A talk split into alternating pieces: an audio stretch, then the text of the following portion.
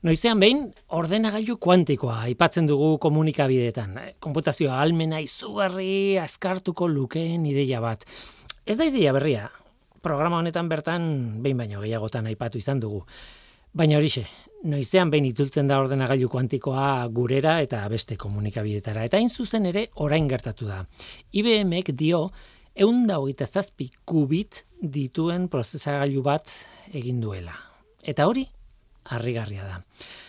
Baina honena testu ingurua zehaztea da. IBM, IBM da. Eta ondo dago haien berri jakitea noski. Baina argitu behar dira gauzak.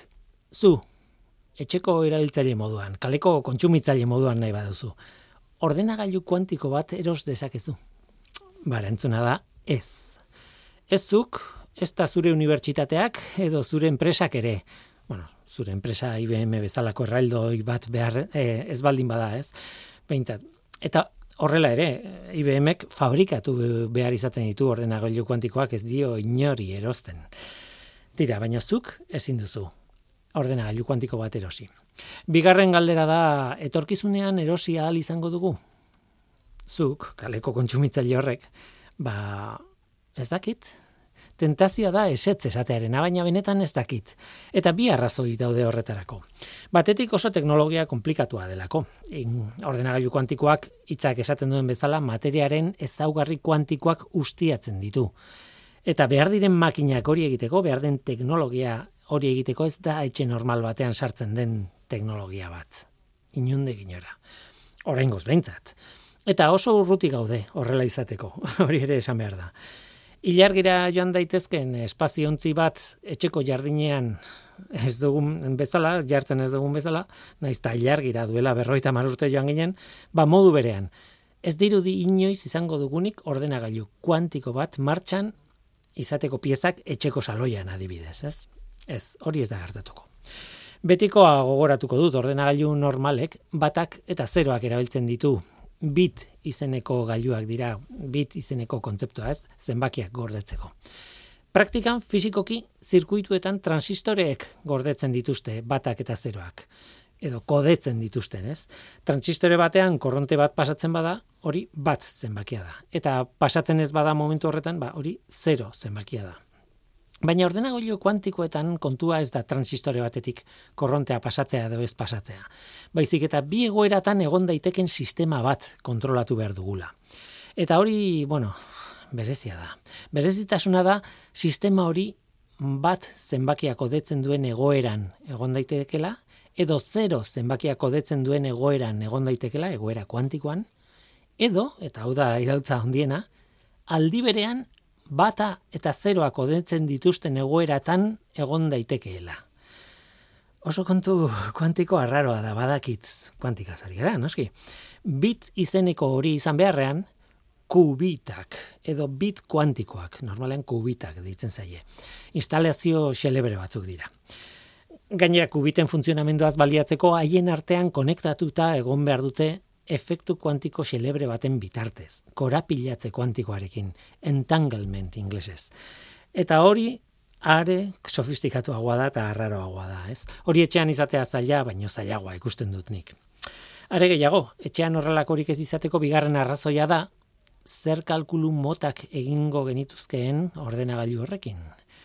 Ez da inbeste ordenagailu azkarrago bat dela ordenagailu kuantikoa, ez kontua da zertarako balio duen azkar esateko, ba, meteorologiako eredu komplexuena edo matematikoki erokiri bat den gauza super komplexu bat egiteko, ba bai, horretarako bai, egokiak izango dira ordenagailu kuantikoak. Inoiz lortzen baditugu praktikan erailtzea eta martxan jartzea. Baina etxeko giroan ditugun beharretarako, testu bat idazteko, web bat erailtzeko edo bideo bat ikusteko adibidez, ba ez, horretarako ez da behar monstru kuantiko hori. Esaten dute eh, ordenagailu kuantikoari gehitzen zaion kubit bakoitzak bikoiztu egiten duela ahalmen konputazionala. Hori geometrikoki hazten da. Bikoitza eta gero bikoitzaren bikoitza eta gero bikoitzaren bikoitzaren bikoitza, en fin, tia, oso oso azkar hazten da.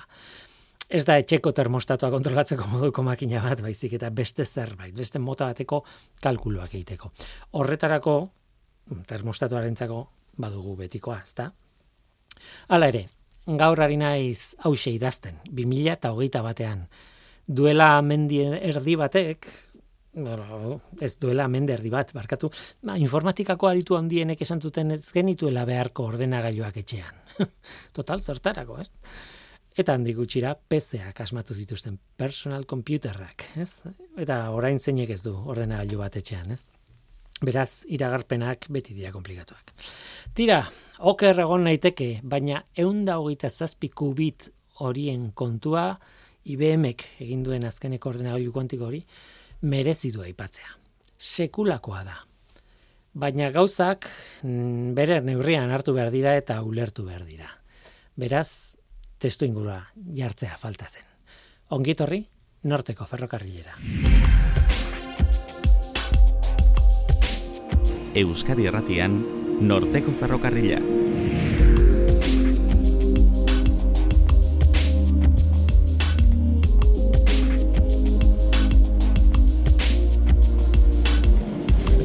Kaixo denoi zer moduz, ni Guillermo Roa naiz eta entzuten ari zareten hau Euskadi Irratia. Informatikari buruzko saioa dugu gaurkoan, behar bada informatikak une honetan txet duen iraultzarik ari buruz. Ez da ordena gailu kuantikoarena, ez. Baizik eta adimen artifiziala, leko guztietan dago, gertu daukagu. Gure bizitenan sartu da eta agian ez gara horretaz konstiente. Gero eta sofistikatukoa da. Gero eta azkarragoa. Gero eta harrigarriagoa. Baina horrek esan nahi du gero eta baliabide handiagoak behar dituela adimen artifizialak. Eta horren ondorioz, konpainia handienek lortzen dituzte maitza handienak. Googleek adibidez, ez? Leku guztietan dago. Orduan zer? Adimen artifizialaren emaitzen jabe izango dira enpresa handiak. Nolabait hori ordezkatzeko ideiak badaude ikertzaile txikiak elkarrekin badute baliabideak partekatzea den artean banaka lortuko zituzten emaitzak baino emaitza handiagoak lortu alizateko. Horrelako proiektu bat badago adimen artifizialaren munduan, Big Science deitzen zaio. Hain zuzen ere gaur gorka azkune gure adituak, gure adimen artifizialean adituak, kontatuko digun nolakoa den Big Science hori. Hain zuzen ere bere ikerketa taldea, isa taldea, Euskal Herriko Unibertsitatekoa, proiektu horretan sartuta dagoelako. Gero bukatzeko elefanteen hankei buruz hitz egingo dugu eta bide batez gure hankei eta besoi buruz ere bai. Guazen ba, hau da norteko ferrokarrila, zientziaz betetako hitzak.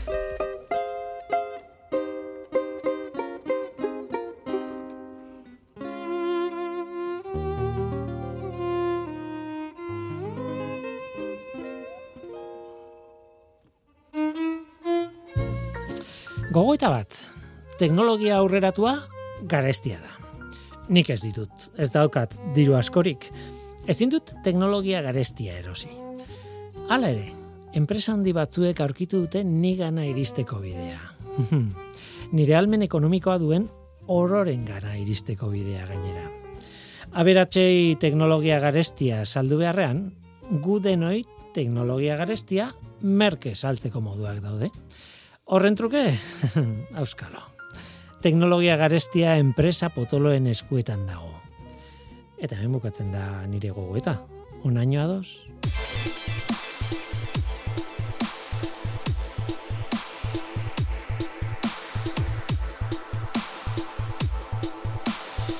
Teknologia garestia diru asko dutenen eskuetan dago. Mm, bueno, begibiztakoa da ideia hori, ez?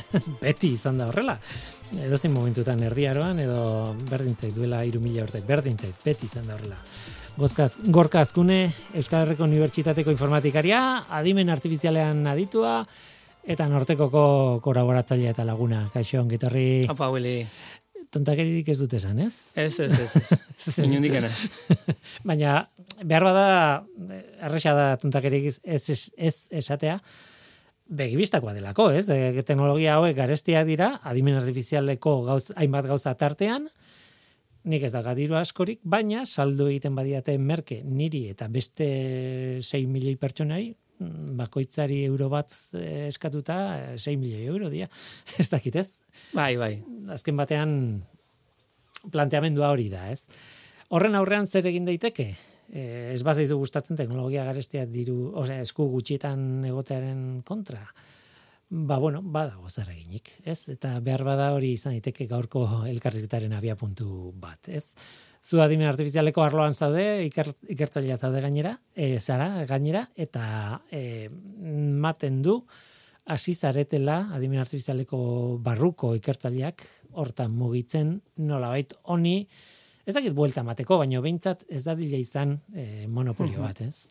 Bai, hori da, ze, ondo komentatzen zuen bezala, adimen artifizialen gauzak, bai, neko kuriosoa gertau da, ez? Dala ikerkuntza oinarrizkoa eta eta gero baita ere ikerkuntza aplikatu, eh? enpresa hundiek eh, dominatze bela gaur egun, ez? Osa, zergatik, bai, interesa hundi bat duke bela gorrenatzen. Mm. Orduan, ba, dana gozautzitugu, Google, Facebook, Microsoft, enpresa hauek, die, eh, juta alimazia dozein kongresuta eh, adimen artifizialea buruz, eta esaten nahi naiz, oinarrizko zientzie da, baina beraiek die, eh, bueno, hori, artikulo gehienak argiteratzituztenak, eh, workshop danetan daude, eta, Dana behaien, kominarten behaien eskutan dago. Nik esango nuke gainera, azken aldiko lorpenak, badibidez, e, mm. ba, ez dakit, e, itzultzaileak, edo al, e, alfago nik ez dakit e, bereik intzuten, baina ez bat zuten egin, bereik erosiko zuten. Bai. E, horrelako goza pila daude ez, ez badute bereik egiten, erosi egiten dute egiten, karo, diru pila badute, eta bukatzen dute horren jabe izaten, ez? Bai, hori da, alfagon kasuen esan dezuna, ba, berez startup bat zan, Londresekoa, DeepMind. Uh eta hasi izan gauza oso potente egiten eta Google gero zizun da gaur egun ba Googleen Googleen Googleen adia. Bai, biokimikaren munduan ere proteinen bai, kontura AlphaFold. AlphaFold hori izugarria dela bai. eta pospozik eman genuen eh, gainera albistea, baina azkenean Googleena da gaur egun. Hori da, hori da. Eta orduan ba, izu esan desuna, ez? Nolabait en, en enpresa hori dauke ben almena edo botere horri pixka bat, ez? Alako e, bai, best, balantzeatzeko bezala, ba, ba, badaude gaur egun egitasmo batzuk, ez? Baina unibertsitate hor daude, esan nahi dute Google hor dago, baina zuek ere asko zarete, esan nahi dut mundu mailan Bai. Jende pila batek ikertzen du adimen artifiziala. Hori da, baina bakuitze bere erakunden, ba, bere rekurtsokin, askotan elkarrekin lehiatzen baita ere, ez, rekurtso mm. gutxi daudelako, eta orduan rekurtso egar nork hartzeitun.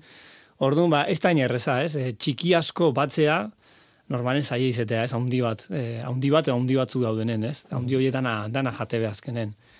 Eta alde danetatik ikustea, azpiegiturak, dauzkebe, ba, Google bate dauzken azpiegiturak, Facebook batek dauzken azpiegiturak, daukeben ordenagailu, GPU, da, montajea izugarri da, e, gu ezin dugu aspira hori eukitzea, imposible da, e, universitate honenak ezin du bolako iguki. Eta aldea oso handia? Aldea handia da, bai. Aldea handia da, bai. ez da eskitola zenbakik esateko, baina, bai, aldea handia da. Eta ez hori bakarrik, azpiegitura bat da, beste aldetik daude datuek, eta hori oso garantzitsu da. Claro, pentsau ez ez Facebook batek edo Google batek zemat datu biltzeitu egunen. Era, era danetako, ke? Irudiek, testue, ahotsa, eh, okurri lezken edo zer, behaiek, claro, eh, weba kontrolatze, orduan interneten daun dana komila arte, ba, behin artean banatzea, eh? orduan dana, dana dauke, eta aparte behaiek internoki sortze bena, asko dala. Eta gero baita ere, ba, talentu, eh? Ba, jende honek azkenen dauke, diru asko dauke, talentu ba, erositeu, ikertzaio honenak baldintza oso nahi matizko be, hortako, hortako oso ondo antolauta daude, eta, karo, horren aurka, ba, unibertsitate, ba, pixka bat, bueno, pixka bat ez, desente, ba, baldintza txartan gaude, ez, ez dauke behaien malgutasunik, ez dara behaien diru, diru kopuruik, eta, eta gero, burokrasi eta barta, bueno, mila gauza, ezta. Orduan, onaino dena alde txarra, nola baita esateko, baina honi, ez, hori, berriz ere buelta eman etortzen zaidura, ez digo buelta emango behar da, baina e, nola baita arinduko dugu historia ideia polit batekin, eta ideia polit hori deitzen da Big Science, e, zuen kasuan behintzat, ez? Hori Zer da, nola sortzen da, eta nondik. Irakurri dut gainera, inspiratu dirla zernen gertatutakoarekin, eta LHC hori da. E, azelera, bai. azelera horretan, eta bar. Bai, azkenen zer, bueno, eh, ez dakit jende ezautu zer, baina, bueno, zer azkenen da, laborategi, nazioarteko laborategi bat, eta, eta nazioen arteko kolaborazio baten fruitu da, ez? E, bueno, Big Science ez da hori horre iritsi, baina zuzan dezu meza inspira hortan da, ez? Zatezun, haizu, na, zergatik ez gara elkartzen, hori, nazioarteko jendea, helburu konkretu batzukin, eta lan ingo dugu helburu alden modu irekien, ez? Da, datuek iriki, e, entrenatzitugun eredu guztiek eta prozedimentuk eta egiten guztia irekia izatea, ez? Eta hori da pixka bat Big zen hasiera. Momentu hontan batez ere en, lenguaia naturalen prozesamentura biderau da eta bere helburuek hor hor jarri ditu. E, baina bueno, etorkizun baten, ba, honek ondo jarraitza baldin badu, ba, ez da ez da inondik deskartatzen bari, ez? Beste beste gauzatutare salto itea. Betire adimen artifizialaren barrunek, eh? Mhm. Eta bueno, bai, ia urte bete dara maki honek martxan. En... Itxaro pentsua da, ze, nik e, zernen adibidea polita da, baina nahi bozu muturrekoa da, ez?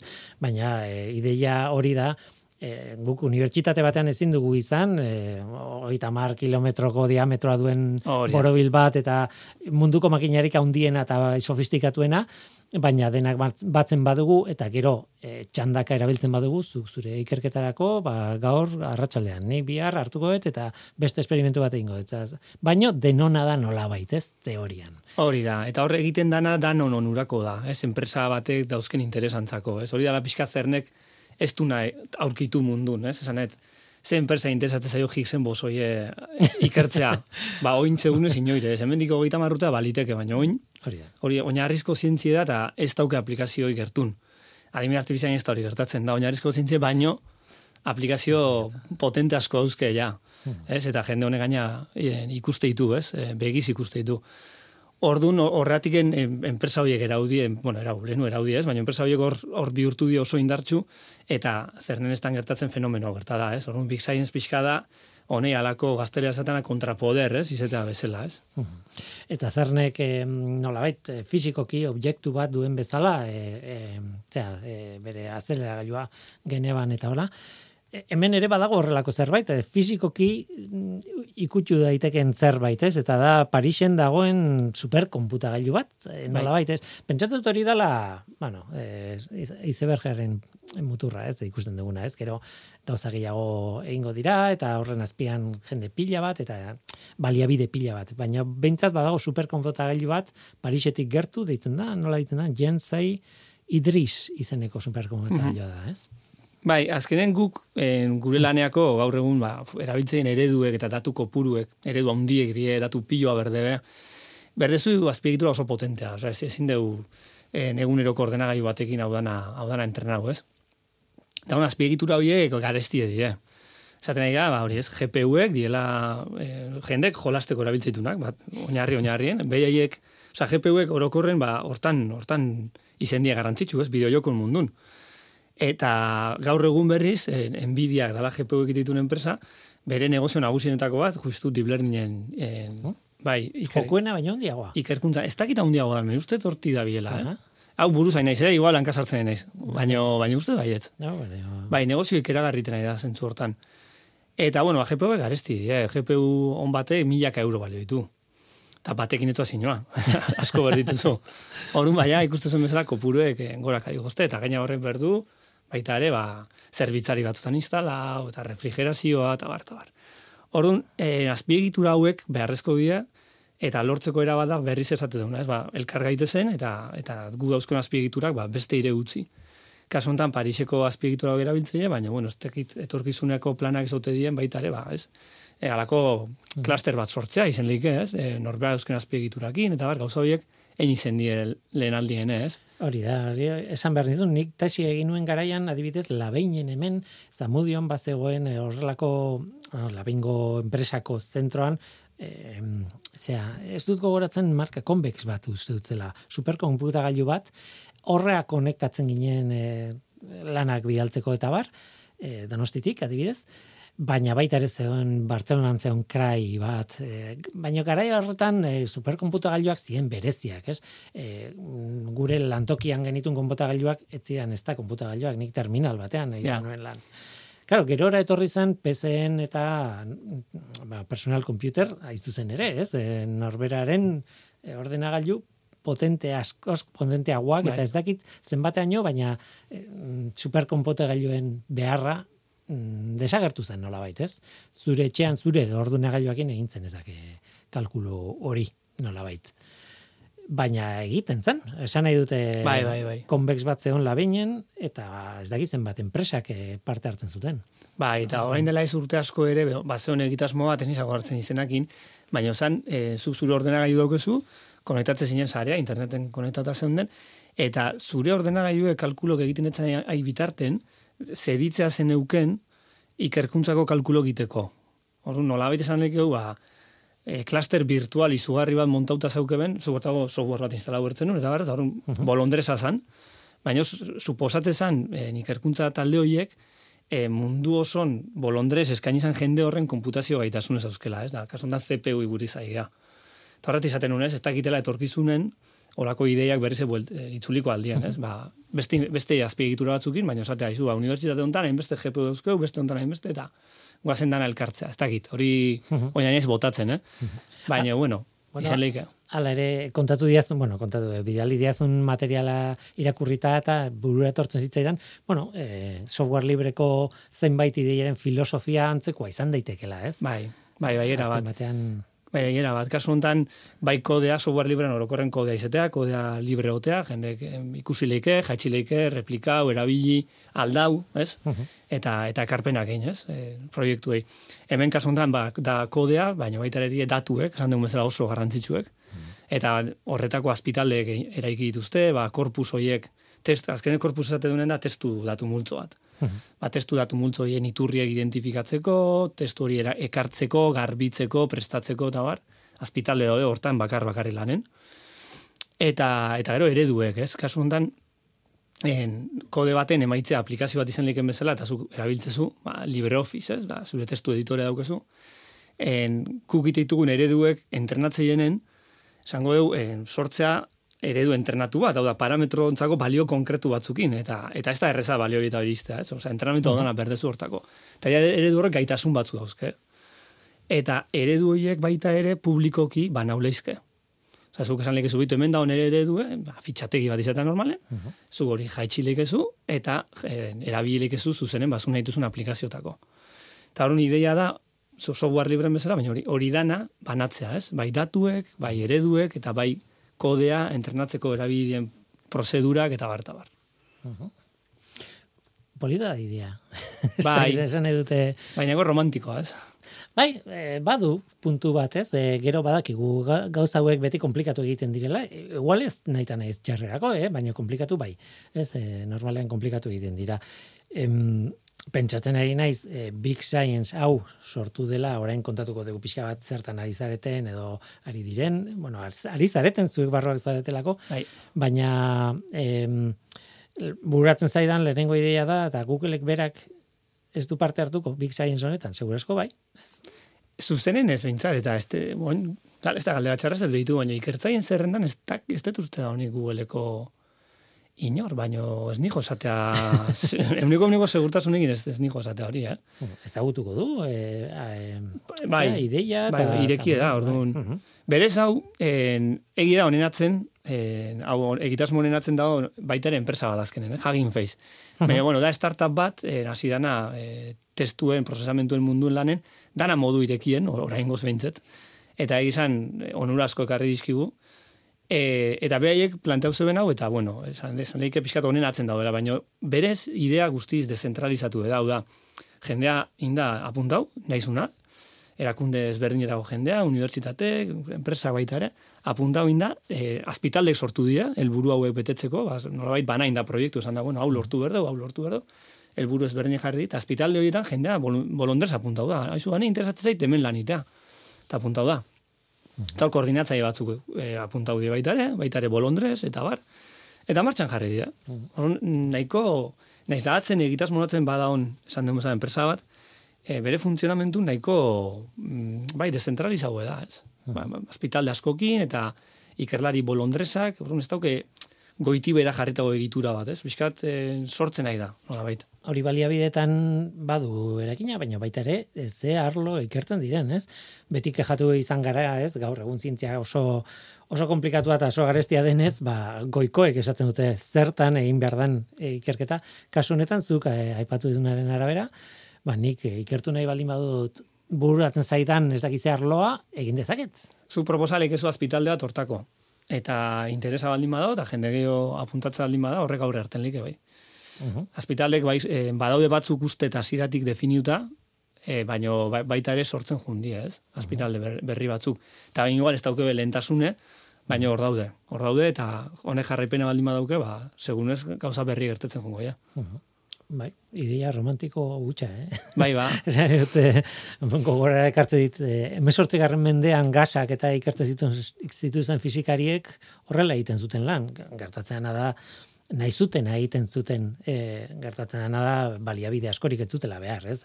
Hori da. Tubo ja. batekin eta ez dakit olako pertsa handi batekin da nahikoa, ez? Ba, eta komunikazioa ere suposatzen ez gaur egungoa bezala izango, ez? Baina, baina ba, idea azkenen ez da, ez da berri, ez? Bakarrik hori martxa nahi da, eta Eta emaitzek ematen da, eta hori da polilla. Tira, lanean ari zarete eta aipatu duzu, ez? E, hizkuntza naturalen, lenguaia naturalen arloan. Bai e, lenguaia naturala da zuk eta biok erabiltzen duguna. Hori e, eta ez euskera guretzat. Ah, adibidez, ez? Baina ez ordenagailu batek erabiltzen duen adibidez programatzeko, zea, tradizional horiek, ez? Esan behar duzula print, eta ez behar duzu print esaten, ez du egiten. Ez du lertzen, hori da. Ordan, e, e, zergatik arlo hau? Zer, zer du arlo honek berezia? Jo, ba, lenguaiaren prozesamentoa oso, bueno, arlo oso oso potentea bilakau da azkenen urtetan beti zen da ez, baina mm izugarrizko garrantzi pixu hartzen nahi da. Eta azken baten da, ba, gizakio komunikatzeko erabiltze deulako, eta nik esango nuke baita ere, aratago, ez? Pentsatzeko eta arrazonatzeko ere erabiltze deuna, ez? Orduan, gure adimenan ezaugarri nagusitako, da, beste animaliekin konparatza lima beha, e, zerbait baldin badako ezberdinez, hizkuntza da zuzen, eh? Mhm. Eta eta baina hizkuntzane bakizu dibertsitate ikeragarri dago. Gu euskaraz hitz egite dugu, dago gazteleraz hitz egite dugu baita ere, ingeles, uh txino, bueno, mila mila hizkuntza daude mundu. Euskararen barruan, ez dakitzen bat euskalki, ez dakitzen bat hitz egiteko modu. Hori da. ez dakit, Ordun, en gizaki hontza naturala da komunikatzea hizkuntza erabilita eta gustako litzaiguke makinakin hola komunikatzea. Eta hainbat, osea, gure mundu esango dugu, en e, lenguaien inguruan sortu dugu, ez? Azkenen zu dokumento, nik zuri dokumentoa pasatzei zutenen gure hizkuntzan idatzita dago, zu kulertzezu, zure apunte jarri, ez nik ulertze torun. Uh Ez, gure funtzionamentu oinarri oinarrizko eh, habilidade bada, ez? E, hizkuntzana.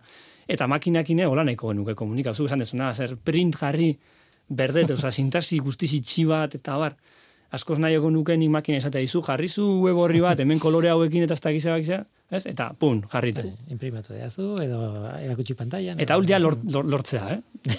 Hori gaur egun jaitea. nik ez. bai, bai, bai, bai. Zu, bada herramienta horiteko, benetan, eh? Bai, bai. Ko kodex izen hau, eta harrigarri ondo, bueno, nik ez tetera bime, ikusituten demostrazio eta izu, uh -huh. izugarri dia. Bai, programa erren, esan ite duzu zein, eta peak idazteu programa hortako. Ikertzaile zaren aldetik ez da e, zaila hori egitea. Horrelako sistema bat muntatzea. A ber, zaila, bai, a ber, zaila da, ez da, a ber, eskau betikoa da, ez? Oin dala, bost amar, oza, oin dala marrute segunez, esan izu ezinezkoa zala. Gaur egun ja ikusi den, eta kasi den danakin, e, e, esan lehik izun nola funtzionatzen, ez zaila da, bai, berez bada zaila, baino, ja, gutxora bera badakigu, ez? Uh Gero beste gauza, ber, ber leheno zan azpiegitura, datuek, eredu handia hauek entrenatzeek e, nik beti zate alkimia gehiago mateu kimika baino. Osea, oindiken gauza asko ez ditugu lertzen. Ba, hau aldadet eta bapaten eragine guztiz ezberdina. Zergatik, ba, bueno, intuizio dauzkezu, ez da, teoria formal bat, esatizun, hau da, kasu hauetan hau inberrezu, ez? Eta hau liburu ondo jarritako bat. Orduan, horti dato zailtasunek asko, ez? Ero sistema, bueno, ulertze dugu, ja, oza, gaur egun dauzkeun neurona zarek, komplexuek edo ez, baina, bueno, ja nahiko ituta gaude, eta ulertzi dugu. Baina berez bai, berez zaie da. Berez zaie da. Baina, bueno, osati zut, aurraka, aurraka goaz, neko pausa hundik ematen batzutan, bestatutan txikio, baina bai, aurraka. Bai, bidali diazun informazioaren artean, badago, adibide bat. Honekin, Big Science honekin, edo ideia honekin, e, egiten ari garen, e, lanaren, e, bueno, ja, artikulu bat badaukagu, o badaukagu artikulu bat, baino gehiago behar bada, baina adibide bat bidali diaz. Multitask prompt training enables zero shot task generalization. Ja. E, ez da, ez zer ulertzen, horrela irakurrita, e, lenguaia naturalen ereduekin zer ikusia dauka. Hori da, bai. Eta, bueno, gustatzen zait asko, gor tartean zero shot dagolako e, ideia hori, ez? Zero shot azken batean, ez dakit nola itzuli, nola demontra itzuli, horregatik bota dut e, bai, inglesez. Galdera hori. Baina, e, azkenean, esan nahi duena da, o nik ulertzen dudana da, e, entrenatu duzula hainbat gauzakin, eta probatzen duzula, entrenatu ez dezun beste arlo batean. Hori Bueno, arlo edo beste datu batzukin. Bai. Bintzat, ez? Zero shot, bai, ondo, ondo, ondo zan dezu, Willy, oso ondo. Zero Zalantzaren mugan nago. Ez bai, ondo, oso ondo, eh? Zero shot esan nahi du, eh, zuk eredu bat entrenatzezula ataza bateako, datu batzuntzako, eta beste datu edo beste ataza bat ikusi gabe, pun, funtziona iteula. Piskat gizaki ongan inspirauta, ez? Ni, uh -huh. ez dakit, igual ez dut baina, zaitu baina txau kurritzen, ez? Igual ez dut baina, eh, eskuzko ataza batein, ba, igual ez dut baina mik mikrokontrolari bat montau, uh -huh. ez? Ez dakit. Baina zuni esate izun olaitean hori, eta lehen aldiz hartzen, eta bueno, eta itego gai naiz, ez? Oza, itego gai naiz. Zer hartatzea, eh, ikasketa automatikoan, hori normalen etzala izaten, ez? Zuk, uh -huh. entrenartzen un eredua datu batzukin arazo bateako, eta gero, eh, datu berriengan, laniteakon datu berri horiek, entrenautakon antzeko izan bertzen. Hori da bai, oza, bintzat, leku bernieti datoz datuek, ez, esango dugu. Eta orduan, ba, bueno, gutxora bera ondo funtzionatzen zaren eredu hauek. Ba, zero shot da, hori, ba, nik ez dut baina hori ikusi, baina gai naiz rekono, eite egiteko, ez. Eta hortan, ba, azkenen urtetan, baita ere salto handi eman da. Ba, lenguaia ereduek, e, badao GPT-iru, suposatet horri buruztak itgukitzen dugu, baina komenta izango zan hemen. Uste dut baietz, bai. uste dut baietz. Bai. GPT-iru da, lenguaia eredu erraldoi bat itxia, horratik big scienceek ititu gauza haue baita ez, itxie, enpresa bat egindakoa, eta dauzkeun da irurogita mila milioi parametro. Hori ulertu lehikeu, ulertu lehikeu, analogia bat iteko, dala giza, oza, bueno, giza burmuina emango bagenu sinapsiko puru bezala. Uh -huh. Egun da irurogita mila milioi. Bueno, ez, ez da gizakin garune, baino, baino ja, ja gauza hundiera. Ba, lenguaia eredua da, ez dugu zetasun azalduko, baino idea da, hau entrenatze bela, testu emate joa, eta egite bena da, emate izko, imaginau, bostitz, eta behak seigarren asma du. Uh -huh. Osa, bere entrenamentu edo lakotxe simplea da. Me hori testu, testu pilokin, eta testu korpus hori, GPT irurena, ere privatu da. Uh -huh. Osa, guk, bueno, ez dakik ze testu e, korpus erabili deben. Ez? Horratik baita ere esaten una, ez Big Science ze garrantzitsu datuek e, publikoitea, eta nola lortu dien, eta bar. Eta, bueno, eredu hau entrenau zeben, e, izugarrizko gastu dauken, ezakorratzen dirutan, esan zeben, baina milioietan e, izketan, hau, en, bai, bai, bai, eredu hau entrenatza, oso oso kostosoa. Eta ikusi zeben gauz, beste gauz askon arten, zero shot gaitasunez auskela. Ez? Eta orduan, adibidez, behin, zuk ez entrenau eredu hau, ez? Osa, eredu honek interneteko datu pilon gainen entrenau da, eta orduan, hizkuntza ezberdinetako testu ikusi ditu, bai, ingelesa, seguru, piloa dauta, gaztelera segurun asko baita ere, eta hola, ez, ba, dagoen proportzion pixkat interneten. On, behaiek kontura uzien, eredu honi izate alima zenion, baina hola xe, eh, testuz izate alima zenion. E, itzuli ondorengo esaldi hau gaztelerara. Eta ero jartze zioen, gero jartze zioen, ba, esaldi bat inglesez eta gaztelerazkoa. Esaldi bat inglesez eta gaztelerazkoa. Piskat adibide batzu mate zizkoan, hemen ez da internatzen, eh? Osa, adibide hau ez di internatzen, hauek die, momentu ikuste ditunak, eta horren ez da internatzen. Eta gero, emate zioen esaldi bat, eta jazta. Esaldiat inglesez. Eta beak sortzezun testu esan ingles, inglesesko esaldi hori gazteleraz. Mm -hmm. Naiko ondo. Vale? Akatsak ititu, eta bar. Nahiko naiko ondo. Hori itzulpena nadaztezu, joe. Nik ez dut ere du entrenau itzulpena egiteko. Ikusi ditu e, testu, zera, izkuntza ezberdine, baina ez ditu baina parekauta ikusi ez da, ere? O, bueno, igual bai, baina ez, ez tezu hortago prestau baina, ez? Mhm. Eta hala ere, esati nik itzuli, eta ulert, ulert komila harten jarriko dugu, eh? Komila askorekin. Ulertu itneu, nik nahetela itzulpen bat eta rata gaina itzuliteu. Eta hori ikusi zen GPT irukin, da hola beste ataz asko probo zituzten, eh? E, e, lenguaian prozesamentuan ego tipiko dien atazak.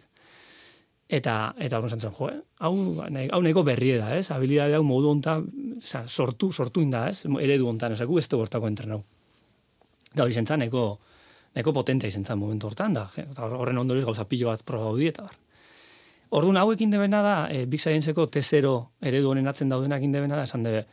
Bueno, GPT-iru, mm, olako eredu handi bat ez daukegu, hauek entrenamenak amaika mila milioi parametro dauzke, ez egun da iru egita maoz mila milioi, alare oso handi da. bai, bai, bai. Amaika mila milioi. Eta esan debe, guazen zuzenen entrenatzea e, zero shot hori bilatzeko, ez? Hau da, hauek GPT-ru entrenau denak testu eman dio eta beak inbertun iragarri urrengo hitze bestik ez, ez? Zergatik ez ditu hartzen eh, NLP munduen, tesa, testun prozesamentun munduen dauden ataza pilo bat eta datu pilo bat horren ingurun, eta nolabait reformulatzea ditugun, ez? Osa, eman berren adibidea, adibide bat, eta bere erantzune, adibidea eta bere erantzune esango jau. Itzuli ezazu ondorengo adibidea eta tak-tak jarriko jau, formatu hortan. Horri ditzeo prompting. Prompting azkenen da, zuk lenguaia eredua horri emate jozun hasierako testue, horri prompt deite zaio. Uh -huh. Tero beak, osau. On, intzen azan, espezifikoki, bueno, jakatoi bat bezala intzen, e, jende pilo bati esan zion izue, hartu dataseta hau datu multzo hau eta zuek berri zue, pertsona bati azaldu berko bazen bezala. Eta hon jendek, ba, hartzezun, nik zer dakit, ba, badago beste atasa oso tipikoa da, natural language inference. Uh -huh. Zuri izue, testu bat hipotesi bezala, premisa bezala. Eta ero beste testu bat ondorio bezala, eta esan berdezu, ea, hipotesi hortatik hori ondorio ez taliken bai ala ez, ez? edo neutroa da, ez, ez dauk ezer ikusik. Eta hon jendek esatezuna zan, en, ondorengo esaldi hau eman da, ondorio ez da aldezaket urrengoa, eta jartzizun esaldia, eta gero urrengo esaldia. Baina, klar, hori nola, jende asko gintzun hau, bakuitzek bere era azaltezun ataza. Eta hori zein dira, datu berdinekin, nola bait, ez, e, azalpen ez berdinek eta formatu ez berdinekin, entrenatu debe e, lenguaia eredu hau. Mhm. Eta zer akuste be, GPT-iru dala asko zaundio, are baino hobeto lortzula orokorren zero xotitea beste atazatan. Uh -huh. bai, azkenen zuk propio ez, entrenatu dezu hori horiteko. Baina baita ere oso oso ondo indebe gauzak, ze, indituzte gauzak, ze, ataza berri horiek ez ditu baina ikusi.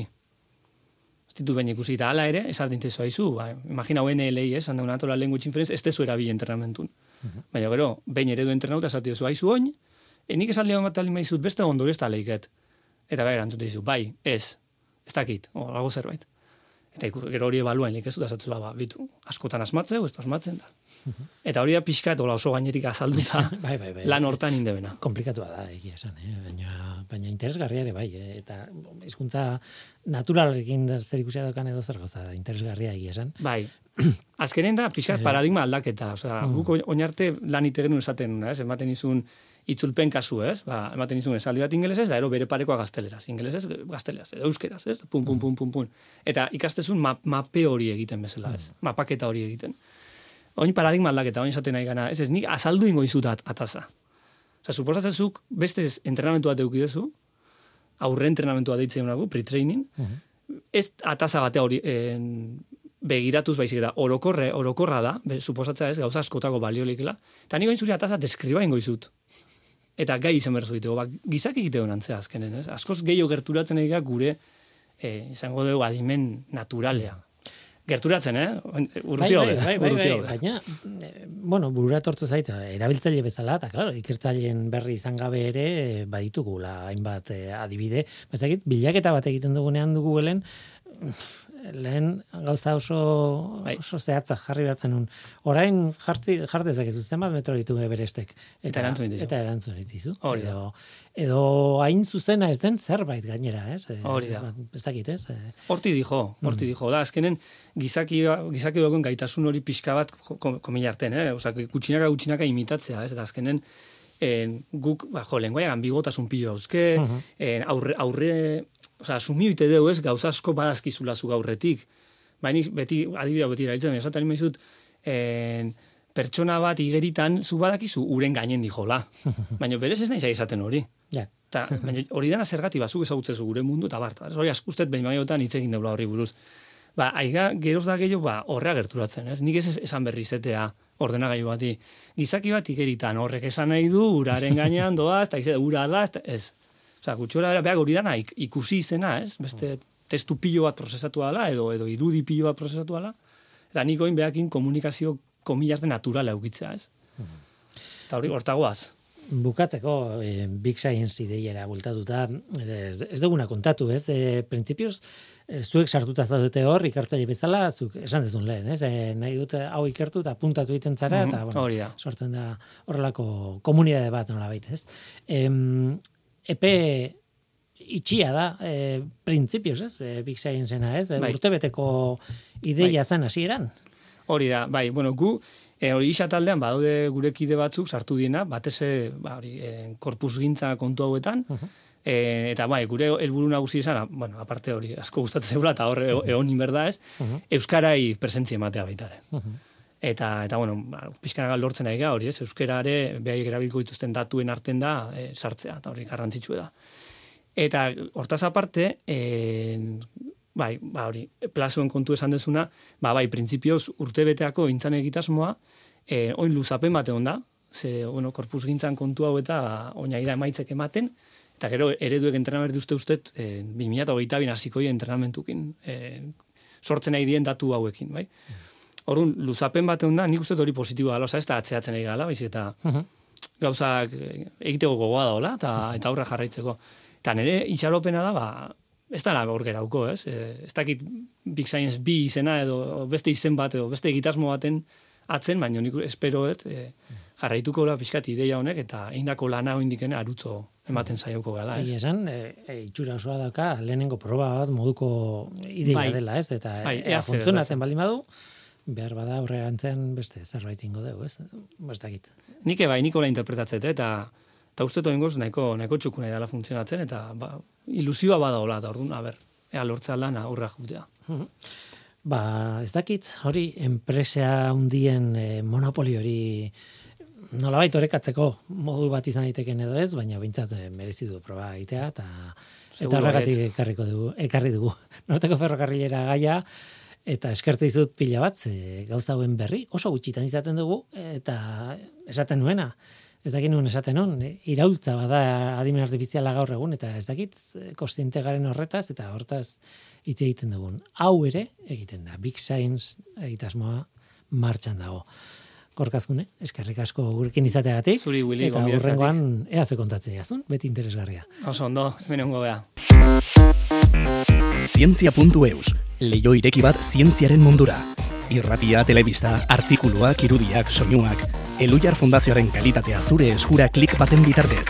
Zientzia.eus, zure lotura zientziarekin. Ikusi alduzu inoiz, elefante baten oina azpitik.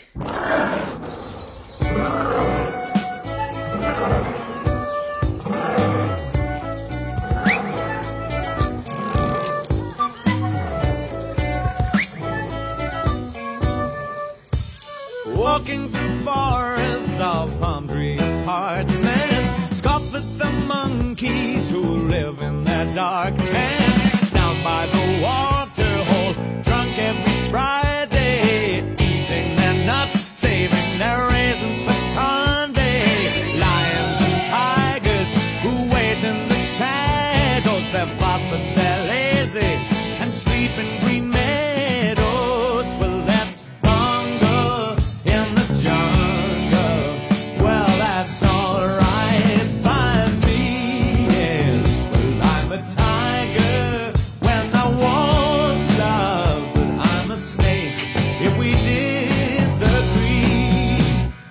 Just say a word and the boys will be right there with claws at your back to send a chill through the night. Hey, is it so frightening to have me at your shoulder? Thunder and lightning couldn't be bolder. I'll write on your tombstone.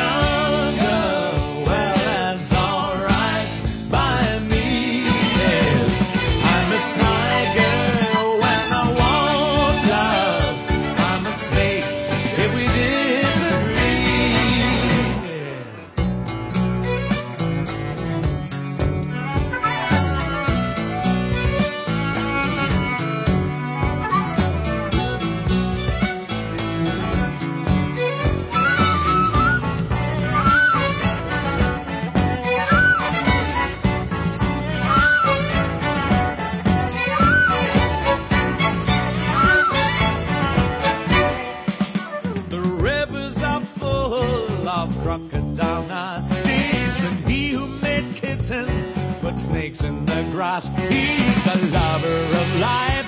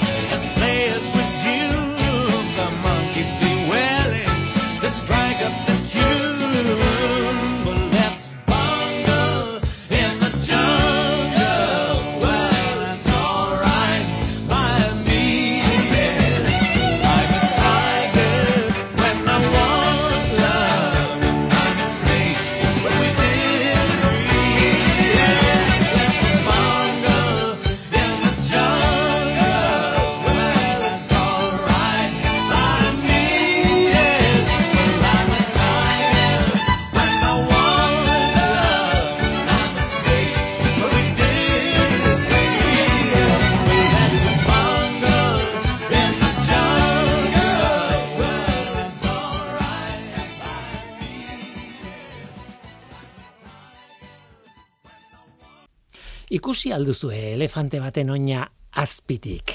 Itxura sendoa dute eta ematen du azpitik lau laua dutela oina, ez? Bueno, neurre batean hala da.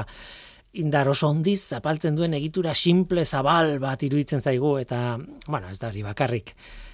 Barrurago begiratu ala elefante baten oina, gero ez da interesgarriagoa da. E, egia esan, hanka kanpotik begiratuta ere, oraindik barrura sartu gabe informazio pixka bat eskuratu daiteke. Azazkalak ikusten zaizkio elefanteari, badakizue. Atzak esango dugu, ez? Nolabait. Eta hor dago lehenengo bitxikeria. Zenbat azazkal ditu elefante batek? Zenbat atz? Ba, espezie batetik bestera aldatu egiten da.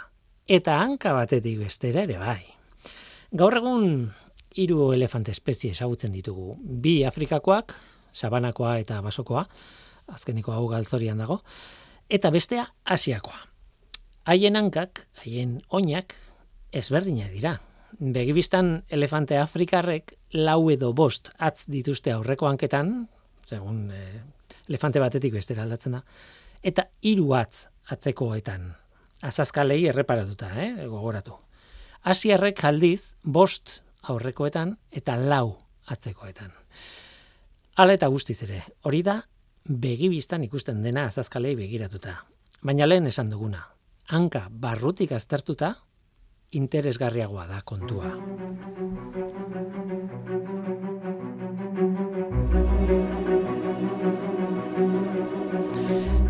Elefanteak berez atz edo behatz punten gainean ibiltzen dira, gu takoien gainean ibiltzen garenean bezala, ez? Ea nola azaldu ba, kanpotik ikusten ditugun hanka lodi horien atzealde osoa, gantza osatutako orpo bat modukoa da. Takoi baten modukoa nola baitez. Eta atzen ezurrak aurre alderantz jaisten dira. Horregatik esaten dugu behatzen puntetan bezala ibiltzen direla. Azazkalak dituzte oinen edo hanken aurrealdean ikusgai. Baina ez denak, eta bueno, hori da, kontatu nahi nuena esan nahi dut, hor barruan dituzten atz guztiak ez direla iristen kanporaino, ez dira ikusten kanpotik. Berez elefanteek bost atz dituzte hanka bakoitzean, baina batzuk txikiak dira, neurri batean atrofiatuta daude, ez dakit nola esan. Bo, bost atz dira, beza, gu bezala, bost atz. Eta ez da kasualidadea, zergatik bost. Hori tetrapodo guztien ezaugarria da, lau hankadun guztiona. Berez gu ere, lau hankadunetatik gatoz, edo lau hankaduna gara, naiz eta zutik ibiltzen garen ez. Hain zuzen ere, bost atzen eskema duela irureunda laurogei milioi urte sortu zen gutxi gora bera. Garai hartan, sarkopteridio klaseko arrain batzuk uretatik irten ziren, eta lehorreratzen hasi ziren. Arrainaietatik anfibioak sortu ziren. Hortaz, anfibioen ondorengo guztiek, hau da, tetrapodo guztiek, labonkadun guztiek, eredatu dute bost atzen diseinua. Diseinu hori arraia haietan dago, zeu- zegoelako. Duela urte batzuk horri buruzko artikulu bat idatzi nuen eta biologo bati aipatu nion kontua, ez? Artikulua prestatzen nahi naiz eta bar. Tetrapodo guztiok ditugu bost atz esaten nion eta berak esan zian. Ikuspuntu zabalago batetik begiratu kontu horri. Ha? Ikuspuntu zabalago. Ez da bost atz bakarrik. Beso eta hanka guztien egitura osoari begiratu. Gure besoa adibidez. Goian ezur bat dugu, umeroa. Gero bi ezur paraleloan, ez? Kubitua eta erradioa. Gero ezur txiki asko osatutako multzo bat. Eta gero bai, bost atzak. Ezur bat, gero bi, gero asko eta gero bost. Egitura hori konturatzen bazarete errepikatu egiten da hankan ere bai. Femurra, bueno, kubito, e, perona eta, e, eta tibia eta ebar. Beraka, berdina. Bat, bi, asko eta bost. Tetrapodo guztietan errepikatzen da hori hanketan eta eta besoetan nola baita esateko, ez? Egitura horri kiridio deitzen zaio.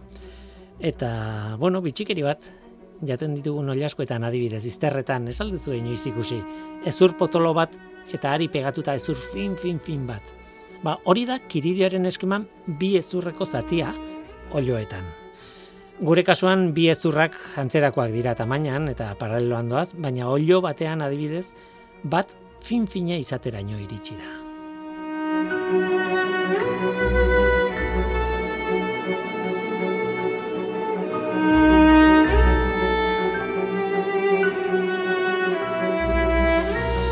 Kasuan kasu evoluzioak aldaketak egin ditu noski. Oilaskoaren abezala.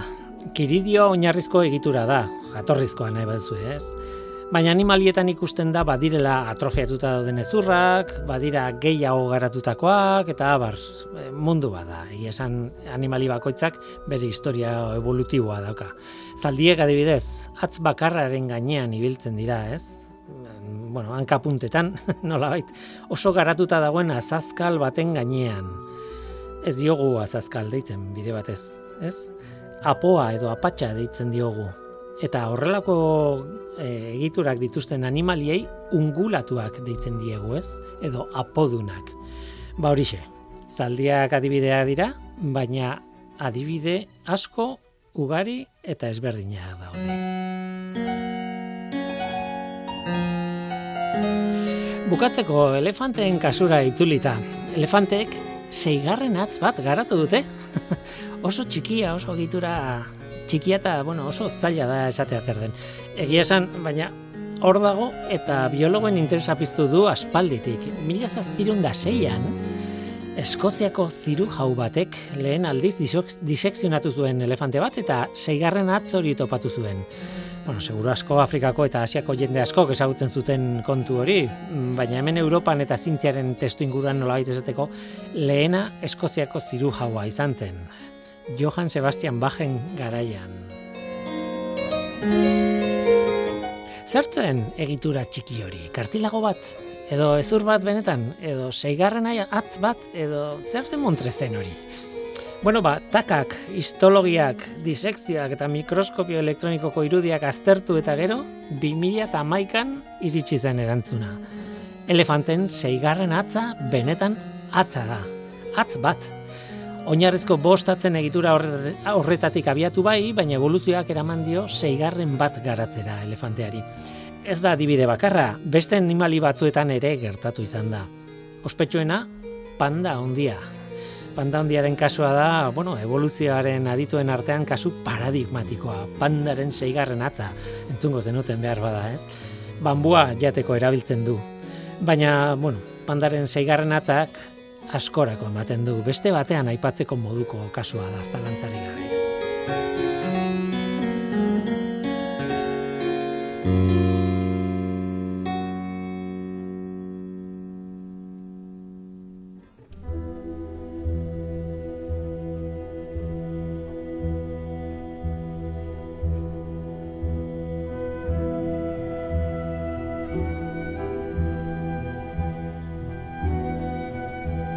Bagoaz, gaur gurekin gorka azkune eta elefanteak. Gorka eskerrik asko, eta eskerrik asko zuri ere entzule. Badakizu, gu hemen gaude. Norteko, abildua, eitb.eus. Gaur teknikaria Mikel Olazabal izan da eta mikroaren aurrean ni Guillermo Roa, eluia zientzia taldearen izenean.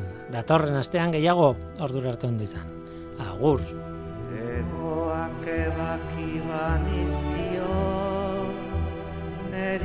bera izango zen, ez zuen alde egingo. Egoak ebaki banizkion, neria izango zen, ez zuen alde